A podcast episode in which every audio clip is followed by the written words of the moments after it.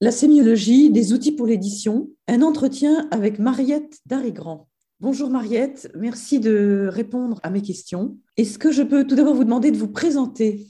Oui, bonjour Corinne, avec grand plaisir. Donc, euh, Mariette Darigrand, je suis sémiologue, c'est-à-dire que je, je, regarde la société à travers son ses signes, hein, son langage en particulier, ses mots, ses images. Euh, alors c'est un peu large, hein, dit comme ça, mais euh, ça peut être effectivement le bruit médiatique, mon, corpus, ou bien euh, le langage des entreprises, le langage des marques, les, les, campagnes de publicité, ou les, maintenant les contenus sur les réseaux qui sont très fournis. Pour commencer notre entretien, j'ai envie de vous demander euh, ce qu'on entend par sémiologie dans le champ de l'édition. Qu'est-ce que la sémiologie appliquée à l'édition? Alors, la sémiologie appliquée au champ des maisons d'édition, de ce travail culturel, de transmission des contenus, à mon avis, a deux grandes utilisations. Euh, la première, c'est de bien comprendre le bruit dans lequel euh, les livres vont circuler, les productions culturelles vont circuler. Dans quel bruit, euh, au sens très large, hein, dans quel aquarium médiatique euh, les, productions culturelles vont, vont aller. Donc il faut déjà comprendre notre société. Ça me paraît une, très très important. Je sais que les, éditeurs font, font, ce travail, font du scouting, essayent de comprendre, ils ont un œil sociologique. Mais la sémiologie, euh, très intéressante pour eux parce qu'elle ranime très souvent euh, leur background littéraire. Ils ont fait la sémiologie dans leur formation souvent et ils ont une appétence et une, aptitude à, cela, c'est-à-dire à, à, être sensibles aux détails de la grande fresque dans laquelle euh, nous vivons. Donc ça, c'est, bah, il, faut, il faut le faire je dis souvent aux étudiants, en convoquant euh, ce que nous faisons pour nos loisirs, les séries télé, euh, le cinéma, euh, se promener dans la rue, écouter un certain nombre d'influenceurs, écouter les gens dans les boutiques, peu importe, mais mettre en marche notre, notre esprit de lecture au sens premier du terme, hein, puisque la lecture, c'est déjà cueillir, c'est l'étymologie, la même étymologie, cueillir des, des fruits ou, lire, bah, c'est la même chose, c'est-à-dire faire des petites unités de sens et puis euh, bah, les décrypter, essayer de les mettre en rapport les uns les unes avec les autres. Donc ça, c'est un premier travail euh, naturel, je pense, pour les, pour, les, pour les gens qui travaillent dans les, le champ de l'édition. Euh, le deuxième travail est plus, plus utilitariste, si on veut, n'est pas spécifique au monde de l'édition, mais spécifique au monde des marques. Or, évidemment, nous avons des marques dans, le domaine du livre et les marques ne sont pas faciles à trouver. Qu'est-ce qui fait marque? Est-ce l'auteur? Est-ce la maison? Est-ce le segment? Euh, Qu'est-ce qui fait marque? Donc, il faut déjà s'interroger beaucoup là-dessus. Et là, la sémiologie est intéressante parce qu'elle considère que la elle ne considère pas la marque comme les gens de marketing pur. Elle considère la marque comme un système relationnel entre un produit et son public, entre les gens et entre ceux qui proposent et ceux qui achètent qui sont sensibles à quelque chose. Donc, ça ouvre énormément euh, la conception du marketing appliqué à l'édition et ça le rend, à mon avis, beaucoup plus intéressant pour les gens euh, littéraires ou formés en sciences humaines. Le marketing est très souvent un choc des cultures. Tout d'un coup, vous avez euh, bah, des gens du commerce qui viennent faire irruption dans le, dans le monde de la culture. alors que la, la sémiologie est une discipline qui justement fonctionne entre les deux, circule entre les deux. Et donc, c'est déjà pour moi énorme ça, de dire à des, étudiants ou à des jeunes euh, qui se lancent dans le métier ou à des, comment dire, des responsables de collection ou de marques, mais vous avez en vous des références, des, des, instincts, des réactions naturelles qui vont vous amener à regarder la marque autrement bah, que comme une espèce de grosse machine commerciale. Est-ce qu'on peut donner peut-être un exemple, un exemple de, cette, de ce travail que fait le sémiologue ou la sémiologue sur la marque? Alors, prenons un univers où la marque est évidente, le, livre de poche, les, hein, le, paperback. Donc là, euh, on sait que euh, qu'il y a des marques. Hein. Il y a Livre de Poche en tant que tel, il y a Folio, il y a Pocket, il y a J'ai lu. Et toutes ces marques, ces dernières années, de ces dernières 15 dernières années, ont fait un effort justement de, de mise en signe extraordinaire. Donc les, les livres sont devenus euh, très appétants, euh, envoyant des, enfin, très séduisants et c'est rivalisant de, de, signes pour rappeler le lecteur sur les tables, hein, parce que le livre de poche est aussi un achat d'impulsion, faut, faut pas l'oublier. Donc c'est à celui qui, qui fait le meilleur euh, bruit, le meilleur signal pour rappeler, euh, pour rappeler vers les livres. Et du coup, euh, il y, a, y, a, deux choses à faire, ou trois choses à faire fondamentales. La première, c'est de bah, comparer les signes qui sont donnés. Donc parfois, vous avez des couvertures qui se ressemblent énormément. Maintenant, la partie illustrée très importante, qu'elle soit une photo, qu'elle soit un dessin, qu'elle soit abstraite, qu'elle soit concrète, qu'elle soit colorée ou pas. Il y a un effet visuel iconique essentiel. Donc il faut s'interroger d'abord là-dessus. Et en sémiologie, on s'interroge toujours euh, sur l'effet produit. On fait des hypothèses de réception. Donc, par exemple, si je mets pour Madame Bovary une photo euh, du film euh, avec, euh, avec Huppert, bon bah voilà, on, considère que euh, l'acheteur potentiel va, va reconnaître une star du cinéma et va se dire bah, ce livre qui, je prends une ado qui doit lire ça ou un ado, ce livre tout d'un coup a une vie hors des, bibliothèques poussiéreuses. Hein. On peut se dire, ben voilà, ça, c'est, ça, ça vit dans mon, dans, même si le film a quelques années. Après, on peut avoir euh, euh, au contraire quelque chose de très abstrait, mais qui fait référence euh, à une cause, par exemple l'écologie.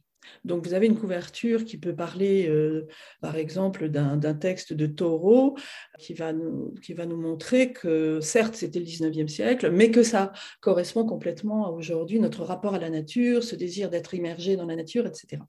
Donc, vous, devez déjà analyser la construction du récepteur. Et ça, c'est fondamental euh, pour les, maisons d'édition parce que très souvent, comme elles sont dans un marketing de l'offre, le livre est, une, est une offre, eh bien, elles oublient quand même un petit peu euh, ce qui peut se passer dans, je dis pas dans la tête, mais dans le, dans le cœur, dans le cœur de celui, ou celle qui voit le livre. C'est très très important. Deuxième chose, c'est que vous avez maintenant euh, des signes de marque, des logos, des labels, euh, des baselines. Et ça, bah, il, faut les, il faut les considérer. Donc, dans le, livre, le domaine du livre de poche, par exemple, Folio a longtemps dit Vous lirez loin.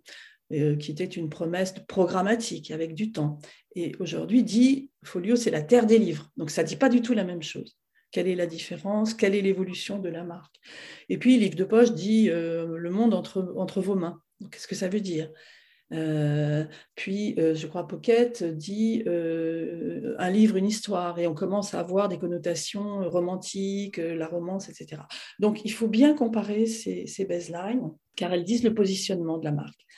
Et puis, troisième opération fondamentale, c'est que vous classez tout ça euh, sur un mapping. Et les mappings, euh, donc ces grandes, si vous voulez, ces grandes cartes euh, à deux axes, vertical, un axe vertical, un axe horizontal, c'est fondamental en, en sémiologie de la marque parce que vous, vous positionnez toutes les marques, vous les cartographiez en fonction des, des pôles, des quatre pôles qui structurent un marché. Donc là, par exemple, sur notre histoire de livre de poche, ben, vous avez les livres qui, entraînent vers l'intime et les livres qui entraînent au contraire vers le monde et qui ouvrent le monde. Il y a des collections qui font les deux. Je me souviens qu'à un moment donné, Libretto avait comme baseline de l'intime à l'ailleurs. C'était très poétique, on pouvait faire euh, les deux. C'était intéressant, c'était très juste par rapport à l'offre. Et puis en, vertical, ben, ça dépend. Euh, euh, on peut avoir très classiquement le corps et l'esprit, par exemple, si on dit que l'esprit, euh, c'est les grands textes intelligents, les essais, les grands romans euh, fondateurs, etc., et puis que le corps, c'est beaucoup plus la littérature euh, du feel good, des, ou de l'amour, ou bien ce qui se développe beaucoup aujourd'hui de la littérature de voyage, par exemple, ben on voit que ça structure aussi très bien les champs. Alors, si on prend une marque comme 10-18, c'est intéressant de regarder comme ça, parce qu'elle elle a émergé avec la littérature étrangère outdoor de, des grands espaces américains, hein, un peu le, territoire imaginaire qu'a pris par la suite une, maison comme Gellmeister, et ben, du coup, alors ce, n'est pas lié à ça, mais ce, territoire de l'ailleurs, du voyage, etc., a peu à peu été abandonné par 10-18 et aujourd'hui, je crois que leur baseline est lisée inspiré. Donc, ce n'est pas la même personne qui, qui à qui on s'adresse. Ce n'est pas le, le, lecteur voyageur, c'est peut-être la lectrice qui elle-même veut écrire. Et cela, en, 20 ans, vous avez une, tendance sociétale complètement incarnée. Vous nous, vous nous, avez montré ce que peut faire la sémiologie dans le domaine de la marque. Est-ce qu'on peut venir maintenant sur l'apport du ou de la sémiologue sur l'identité graphique d'une maison d'édition? Oui, alors la question de l'identité graphique est de plus en plus importante euh, parce que euh, le, message iconique, la valeur iconique l'iconic value, comme disent les gens de marketing euh, anglo-saxons, c'est pour toute marque, bien sûr, extrêmement important. Euh, si je prends l'analogie avec l'univers du, luxe, qui est une très bonne analogie pour l'édition, parce que euh, c'est ce qu'on appelle le premium. Enfin, c'est pas complètement du luxe aujourd'hui, même un rouge, même une marque très prestigieuse comme Chanel ou Dior euh, peuvent vendre des, le livre de poche en quelque sorte. Hein. Le, rouge à lèvres, c'est l'équivalent du livre de poche euh, pour, la marque d'édition. Eh bien, elle rivalise de, signes visuel, de signes iconiques. Et c'est fondamental. Ça peut être une couleur hein, qui a beaucoup de, connotations, ça peut être une rigueur graphique, ça peut être un effet euh, un peu vintage, ça peut être les, illustrateurs euh, aujourd'hui et puis les outils, disons Instagram au sens très large, ont énormément ouvert le spectre euh, des registres. Et ça, euh, pour le livre, c'est tout à fait euh, intéressant. Il peut aller du côté, par exemple, justement, du, de la grande marque de luxe avec une rigueur, prenons la, blanche de Gallimard, hein, même, si, même si ses contenus ne, sont pas nécessairement élitistes, eh bien, elle, garde sa rigueur à la Hermès. Et c'est très, très important qu'elle garde ça. Et, puis par ailleurs, euh, si vous, au contraire, par exemple dans les essais, je, suis frappée par le fait que les essais aujourd'hui de plus en plus essayent de se mettre dans le, les codes du média parce que les codes des, des, des, influenceurs de médias qui ont émergé à côté des intellectuels. Et donc, ces gens-là, bah, ils peuvent être euh, dans les télés, dans les, sur leur site, etc. Et donc, la vie intellectuelle peut passer par le corps, peut passer par euh, le sensoriel. Et ça, c'est une très bonne nouvelle pour l'édition, je trouve. C'est pas, ça ne veut pas dire mettre des couleurs partout, mais vous voyez qu'on a beaucoup plus d'incarnation, on a des visages, on a des, petites histoires de gens, on a, euh, et c'est une euh, évolution générale. Hein. même pour aujourd'hui, si vous achetez des œufs bio, ben, vous avez souvent la tête de l'agriculteur.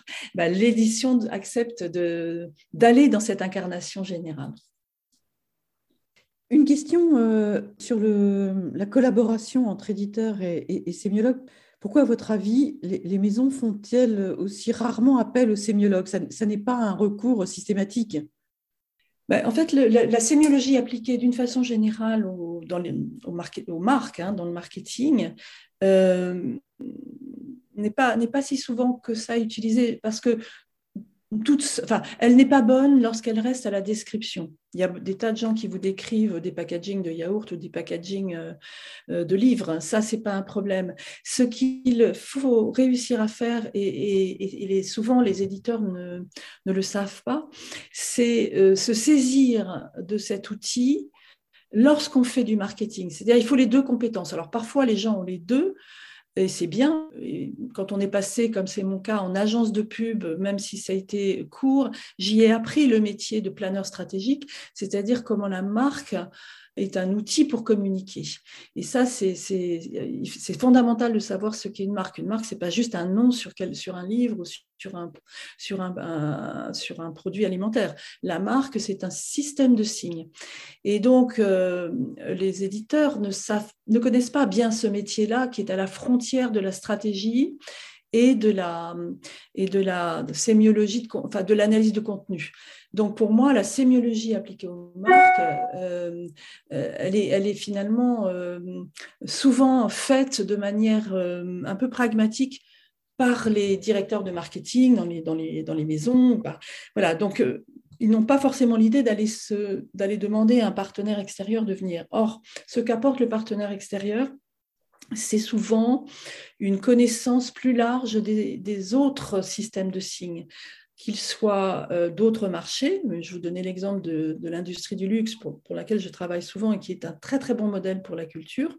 Et d'ailleurs qui vient chercher dans la culture, c'est ça qui me rend souvent euh, triste pour les éditeurs, c'est que euh, une marque, une grande marque ne va pas hésiter maintenant à faire même de la production de petits livrets très bien faits, très jolis, etc imitant les éditeurs, alors que l'inverse euh, n'est pas vrai et qu'il faudrait le faire. Donc, euh, il faut que les éditeurs et les gens qui travaillent dans l'édition aient la curiosité de, des, compétences autour des signes. Je vous donne un, autre exemple. Dans, ma conception des fonctions sémiologiques de la marque, je considère qu'il y en a sept. Hein, il y en a sept. Et euh, bien sûr, il y a euh, le, code graphique, bon, ça, mais c'est quand même très bien travaillé aujourd'hui. Il faut continuer. Euh, mais par exemple, le lieu, le lieu réel, la librairie, qui est fondamental. Les éditeurs peuvent avoir aussi euh, leur mot à dire. Ils devraient avoir plus leur mot à dire et pas simplement être des, bon voilà déléguer en quelque sorte un peu leur fonction sémiologique en bon par un meuble de, merchandising. Ils peuvent faire mieux pour les, pour les libraires. Je trouve que là, il y a quelque chose à améliorer de fondamental sur ce que c'est circuler dans une librairie. Qu'est-ce, comment les gens peuvent, par analogie avec d'autres, d'autres types de boutiques, de plus en plus aller dans les lieux euh, hybrides, les lieux qui, qui, leur donnent un grand plaisir de déambulation. Donc ça, c'est vraiment cette fonction du, du topos, hein, du lieu est, fondamentale à côté de disons l'iconos, hein, l'iconographie. Mais euh, il y a aussi une autre, une autre euh, fonction sémiologique qui est trop souvent négligée par les, éditeurs, c'est, c'est le, le récit fondateur, du mythe fondateur. Alors, quand, le, quand, quand une maison euh, a un mythe extrêmement puissant, Le Seuil, euh, Gallimard, euh, Flammarion, ce sont des maisons qui ont, qui ont une histoire incroyable. Parfois, il, il, faut un peu la, est discrète et il faut la, réactualiser. La, et c'est toujours, toujours extrêmement intéressant. Il y a toujours eu un geste fondateur à l'origine d'une maison d'édition. Et ce geste, il, continue de manière inconsciente à innerver les productions, à animer les, gens qui arrivent dans, l'entreprise. Et ça, il c'est une pépite pour les maisons. Il faut vraiment s'en saisir. Le mythe fondateur.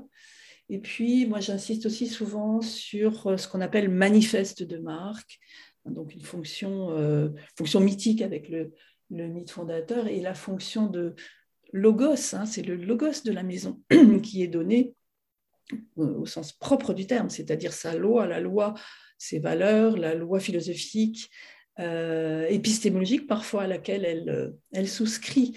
Et ça, il ne faut pas se contenter de faire quelques phrases. Il faut vraiment le travailler, passer du temps.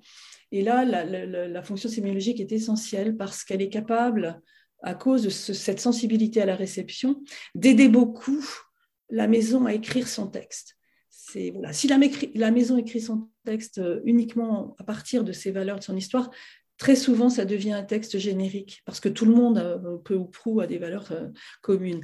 Il faut l'écrire en fonction de ce qu'on veut dire à ses, lecteurs, à ses lectrices, et dans un lien très fort. Donc le manifeste de marque, pour moi, était absolument essentiel dans la sémiologie. de la marque, et puis ce qu'on appelle storytelling, c'est-à-dire euh, l'épopée de la marque, hein, les pos, hein, le logos, le mythos et les pos. Ça, c'est des triangles très connus des gens qui ont fait des études littéraires. Donc, il faut, l'appliquer euh, à la communication d'une, maison.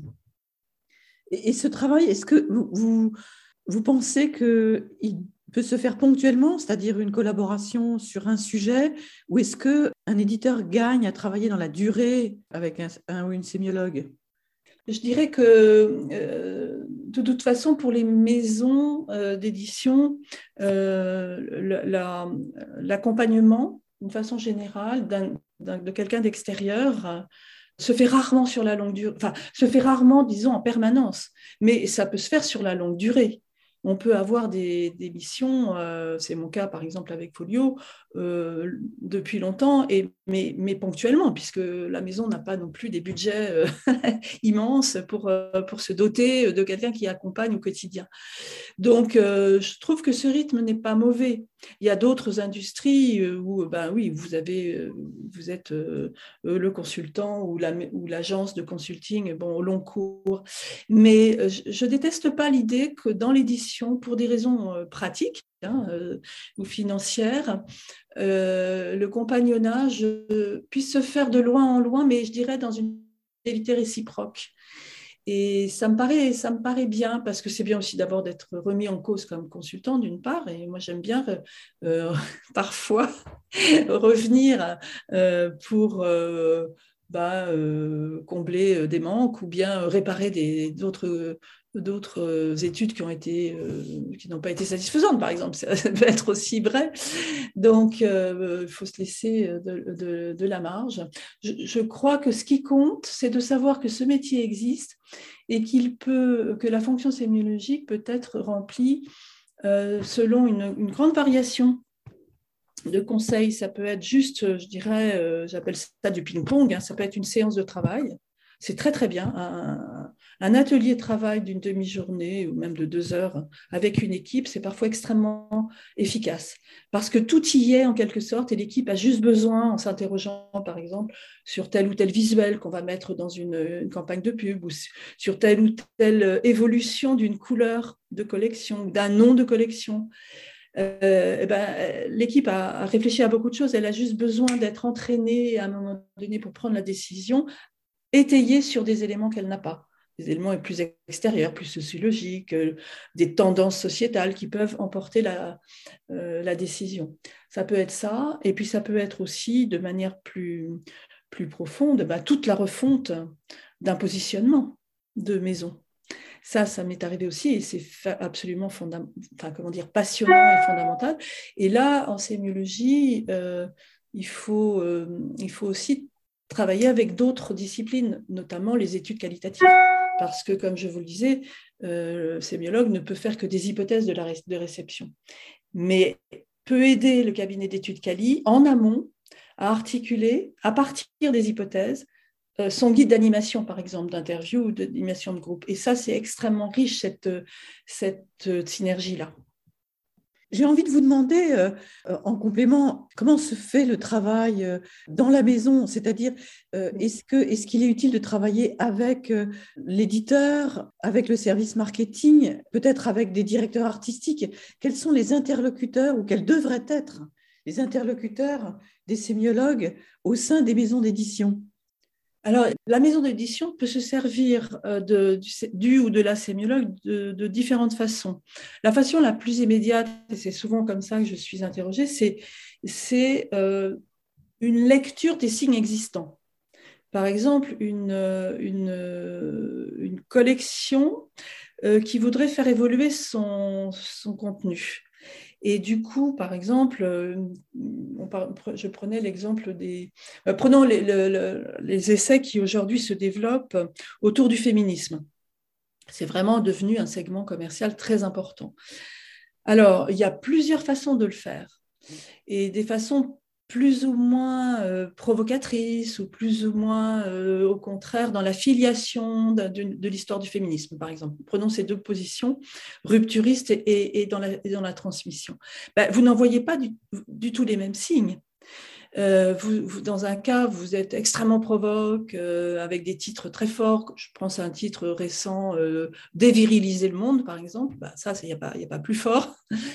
Euh, dans, un certain néo-féminisme. Et au contraire, vous avez euh, des, collections euh, qui, qui, vont, qui vont, par exemple, je pense à un livre chez Perrin sur les femmes chevaliers, chez les chevalières, qui, mine de rien, va être extrêmement féministe, en disant on nous a caché que les femmes pouvaient accéder à la chevalerie, mais ne le faisant pas sur un mode provocateur du tout, mais au contraire sur un mode de la plus pure euh, transmission du savoir. Et dans les deux cas, c'est appelant. Peut-être pas appelant les mêmes femmes, ou le même âge, par exemple, de femmes. Hein, peut-être les plus jeunes, vous l'aurez sur la provoque, et puis les, les femmes euh, plus, plus âgées sur l'autre. Mais peut-être pas. Car, par exemple, ce livre des chevaliers, ben, ce sont des jeunes femmes étudiantes qui m'en ont parlé. Et donc, elles, elles appréciaient aussi, et ça, l'éditrice, euh, enfin, l'éditeur ne l'avait pas forcément supposé, parce qu'il parle à son public naturel euh, qui a un certain âge. Mais, ben voilà, oui, des jeunes femmes aujourd'hui peuvent apprécier d'être interpellées comme euh, comme euh, désirant apprendre. Et je me souviens d'avoir eu une, discussion à ce propos dans une maison d'édition qui ne faisait pas, qui n'a fait aucun de ses livres, mais en parlant d'un site euh, que là, en sémiologie, il faut avoir repéré, et qui s'appelle Actuel Moyen Âge. Et c'est un site de doctorants euh, jeunes, femmes et jeunes hommes autour de ces questions euh, très anciennes. Et le travail qu'ils font est, totalement rafraîchissant. Et, ça, ça, m'est arrivé de le donner comme élément de corpus nécessaire à des éditeurs qui ne le connaissaient pas. Voilà. Donc, vous voyez, c'est un jeu, euh, moi je, vois ça comme un jeu très itératif hein, entre les, les, gens en maison et les gens. Donc ça, ce serait, bah oui, les gens du commercial n'ont pas forcément en tête d'aller voir certains sites. Les éditeurs, à proprement parler, font plus ce travail-là, mais en revanche, ils ne vont pas sur les sites euh, comme, très marchands, très commerciaux, par exemple du maquillage parce que c'est vraiment hors de leur... Euh, or, aujourd'hui, il y a des leçons à prendre euh, sur TikTok notamment, euh, sur la façon dont le maquillage est, en train de devenir un mythe de métamorphose. Ils sont, le maquillage aujourd'hui est plus proche d'Ovide et de ses rêves hein, que de la technicité des tutos voilà, qui vous montrent comment vous maquiller. Ça, c'est la, chose classique. Il se passe quelque chose de, je dirais, de presque féerique, assez poétique, euh, qui montre comment l'individu contemporain ne veut pas simplement être beau ou belle, mais veut être totalement métamorphique, changer d'identité. Et ça, pour moi, c'est une indication sémiologico-sociétale absolument fondamentale parce que c'est sur le fond, donc euh, une tendance, mais c'est aussi sur la forme, parce que ces petits, euh, ces petits contenus euh, qui vont très vite et qui sont très drôles et qui se qui disséminent dans la jeunesse d'une façon ludique et créative, bah, il faut vraiment les connaître. Votre sentiment, c'est que au sein des maisons, ce ne sont pas les mêmes acteurs qui, sont, qui ont une expertise ou des connaissances qui peuvent contribuer à l'échange avec les sémiologues. Et donc, euh, on gagne à, travailler aussi bien avec les commerciaux, avec les, éditeurs et, aussi avec les directions artistiques. Alors, avec les directions artistiques, euh, oui, parce que euh, ils sont souvent. ce qui se passe avec la direction artistique dans l'édition, à mon avis, en ce moment, c'est une uniformisation des, des, registres et des codes. C'est-à-dire que euh, tout se ressemble. Hein. Si on reprend l'exemple du livre de poche, aujourd'hui, c'est hyper difficile par moment, si vous, si vous êtes en, blind test et si vous ne voyez pas la marque, hyper difficile de savoir si, si, telle couverture est attribuable à Pocket, à Folio, à livre de poche. tout se ressemble tout est beau, tout est bien, tout est bien fait. Donc, du point de vue de la compétence, la, direction artistique a beaucoup évolué en bien. Vraiment, la compétence est montée. Mais d'ailleurs, elle est montée chez les acheteurs, hein, parce qu'aujourd'hui, euh, les, gens de moins de 40 ans sont extrêmement bons en design. Tout a été designé dans leur vie, depuis leur premier biberon jusqu'à leur dernier smartphone et leurs sneakers. Ils sont euh, habitués au beau, au design. Donc, euh, ils, ont, ils ont une exigence. Mais du coup, je trouve que euh, n'est pas assez travaillé la spécificité. Et en particulier, il peut arriver, ce serait intéressant, je me dis de plus en plus cela d'ailleurs, que des codes, des anticodes, par exemple une forme de, de, laideur intéressante, pourraient, pourrait faire quelque chose. Je, je, prends cet exemple volontairement parce que euh, dans la, présentation des, égéries hein, dans la mode, des, gens hein, qui incarnent, vous avez de plus en plus de gens dont est montrée la singularité jusqu'à la laideur. jusqu'à l'étrange, jusqu'à ce qui échappe au dictat et à, la conformité des formes.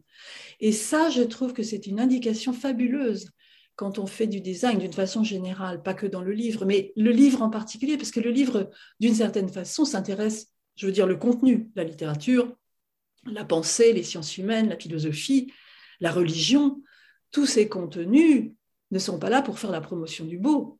Le beau est un de leurs euh, thèmes, mais tout autant que la laideur ou tout autant que euh, Quasimodo est aussi euh, intéressant. voilà que, que, que, la plus, que la plus belle des, princesses. Hein. Donc, intéressons-nous à ce qui fait pas, des, pas de côté aujourd'hui. J'aurais tendance à dire aux, graphistes, à, la direction artistique, sachez un peu déranger euh, toute cette beauté design que vous avez installée depuis 15 euh, ans. Est-ce qu'on peut peut-être aussi euh, évoquer les évolutions euh, du métier de, sémiologue? Alors, les évolutions peut-être liées à, un contexte aujourd'hui, euh, le, contexte d'une sollicitation de plus en plus forte des réseaux sociaux, le contexte peut-être aussi de deux années de, de Covid. Est-ce que vous voyez votre métier évoluer Est-ce que vous concevez peut-être une autre façon d'exercer votre métier dans les années à venir? Alors pour moi, les choses ont, beaucoup évolué euh, dans le sens euh, de l'importance des mots. Euh, je crois que je suis frappée de cela. Alors ça, c'est à la fois évidemment mon goût personnel et j'ai tendance à appuyer en ce sens, mais je remarque que les demandes qui me sont faites par les marques, y compris dans l'univers de la grande consommation du luxe, passent par le, le désir d'avoir d'avoir des mots puissants. Euh, je, dirais même, là, ce qui se passe à l'intérieur des entreprises passe par ce partage de notions. Je prends le thème de la responsabilité, par exemple, qui est très importante aujourd'hui avec les services RSE, responsabilité sociale et environnementale. Eh bien, j'ai eu récemment des demandes de venir expliquer tout le potentiel du mot responsabilité, son histoire, ce qu'il veut dire étymologiquement, euh, ce qu'il recouvre, euh, ces, différentes euh, connotations. Parce que justement, les, gens n'y mettent pas la même chose et vous pouvez avoir dans, votre service, dans votre équipe de RSE, bah, des gens qui font aussi des, avec lesquels il y a un profond malentendu. C'est-à-dire, une patronne de RSE me disait, mais moi, j'attire des jeunes diplômés qui veulent travailler dans une ONG. Mais nous, dans une entreprise, la RSE est aussi partie de ce qui va rendre, euh, faire monter la rentabilité de l'entreprise. Donc, je dois leur parler de cette notion. Vous voyez, c'est intéressant. Ce que je veux dire par cet exemple, c'est que nous sommes dans un monde extrêmement sémiogène hein, qui envoie des tas de signes. Euh, dans des langues différentes aujourd'hui, avec le globish évidemment. Et, du coup, euh, cet effet d'instabilité générale et d'illisibilité euh, de tout ce flot, et puis bien sûr, sur un plan plus large, de, du moment que nous vivons, ce moment historique de, dit de transition, avec un avenir qui est quand même pas clair à, comprendre, ben, faire en quelque sorte d'un nos mots euh, la fonction de stabilité. Il faudrait que nous ayons quelques mots qui soient des balises dans la tempête. Alors, à certains égards, c'est illusoire et c'est même, je dirais, euh, euh, comment dire, je pense en politique, par exemple, à la stature de l'homme politique ou de la femme politique qui, à un moment donné, croit dans le verbe performatif mais ça, ça, n'existe que rarement. Euh, et donc, il remplace des éléments de langage par d'autres pour faire des effets. Et ça, c'est, on le voit en ce moment, bien sûr, c'est propagandiste. Alors, ça peut marcher, mais euh, globalement, en temps de paix, en tout cas, euh, ça ne marche pas vraiment. Donc, il ne faut pas demander aux mots trop de choses. Il ne faut pas s'illusionner sur leur pouvoir.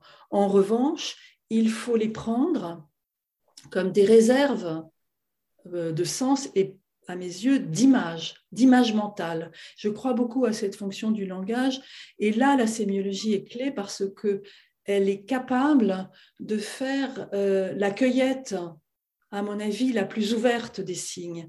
Parce que comme elle est précisément une discipline plus littéraire que commerciale, elle apporte au monde du commerce une, multitude de champs possibles euh, bah, pour du langage métaphorique, pour du langage imagé, et elle passe par l'anthropologie pour analyser euh, ces images. Et là, ça m'est personnel, mais je, donne ma référence, mais euh, les gens qui ont fait de la littérature comparée connaissent ces textes, et en partie particulier ce qui a été appelé les structures anthropologiques de l'imaginaire, hein, euh, en France, l'école Gilbert Durand, puis d'autres aujourd'hui, c'est fondamental. Parce que, alors les philosophes, les historiens n'aiment pas, parce que justement, ça présuppose que l'être humain euh, ne, peut, ne peut imaginer le monde que selon des grands schèmes, des grands modèles, et qu'ensuite tous les signes en, émanent, mais lorsqu'on regarde les grands textes, lorsqu'on analyse les mythes, ou les grands romans, ou les romans actuels, eh bien, on voit quand même qu'il y, a des, y a des formes qui reviennent. Et cette invariance de l'imagination euh, est extrêmement, je dirais, pratique pour analyser le monde contemporain, à la fois dans ses productions et dans ses réceptions. Je prends l'exemple de ce qui s'est passé avec la Fifty Shades of Grey, par exemple. Shades of Grey, qui est apparu comme un roman au départ, une espèce de, de, de, de production de sous-culture, euh, qui a été quand même pas mal dénigrée par les intellectuels. Euh, mais dans laquelle on pouvait, quand on, je n'ai lu que le premier tome, mais euh, on pouvait retrouver, par exemple, le conte d'amour et psyché d'appuler. Et, j'ai, trouvé ça très drôle et très intéressant. Et l'auteur euh, connaissait de toute évidence ce texte antique. Et donc, euh, voilà, il est toujours possible, ce que je veux dire par là, c'est qu'il est toujours possible euh, de revenir au culturel à condition de passer par des grands mots fondateurs, des bassins sémantiques, comme dit Gilbert Durand, bah, qui sont invariants. Donc là, pour pour, euh, pour la romance, euh, bah, c'est l'initiation des jeunes filles au corps masculin. Euh, c'était bien ça quand même qui, qui, était fait aussi dans ce roman qui avait l'air très sadomaso, etc., mais qui en réalité avait quelque chose de très édifiant. Donc ce paradoxe-là, bah, il fallait y repérer quand on le lisait des mots comme pudeur, des mots comme peur, euh, du corps, des mots comme euh, senteur, euh, des mots comme odeur, voilà. Et ça, bah, ça disait énormément la vraie, la vraie, comment dire, à mon avis, raison de consommer le roman chez les très jeunes filles. Une dernière question, Mariette Darigrand. Quel regard portez-vous en tant que sémiologue sur le travail des éditeurs et sur les évolutions du marché? Alors, d'une façon générale, je comme ça, euh, je trouve que les, les éditeurs sont, font des très bons coups. Ils sont bons en marketing euh, du coup. Euh, bah, tout d'un coup, une, très bonne idée. et puis, bah, un livre devient un, best-seller. Je pense à ce qui s'était passé, par exemple, autour de, du livre de jeunesse pour le, le yoga pour les enfants, par exemple. Et tout d'un coup, ça ouvre un segment. Je ne suis pas sûre que c'était, vraiment très intuitif. Et bon, voilà, ça a été. Euh, euh, donc, c'est plutôt comme ça qu'ils fonctionnent. Ils sont souvent surpris. Je, pense aussi au premier succès de Sylvain Tesson euh, dans les forêts de Sibérie, qui n'était pas présupposé et qui a été là aussi quelque chose. Euh, bon, donc c'est tout à la gloire des, éditeurs de, se dire tiens, ben, je, soutiens ce texte.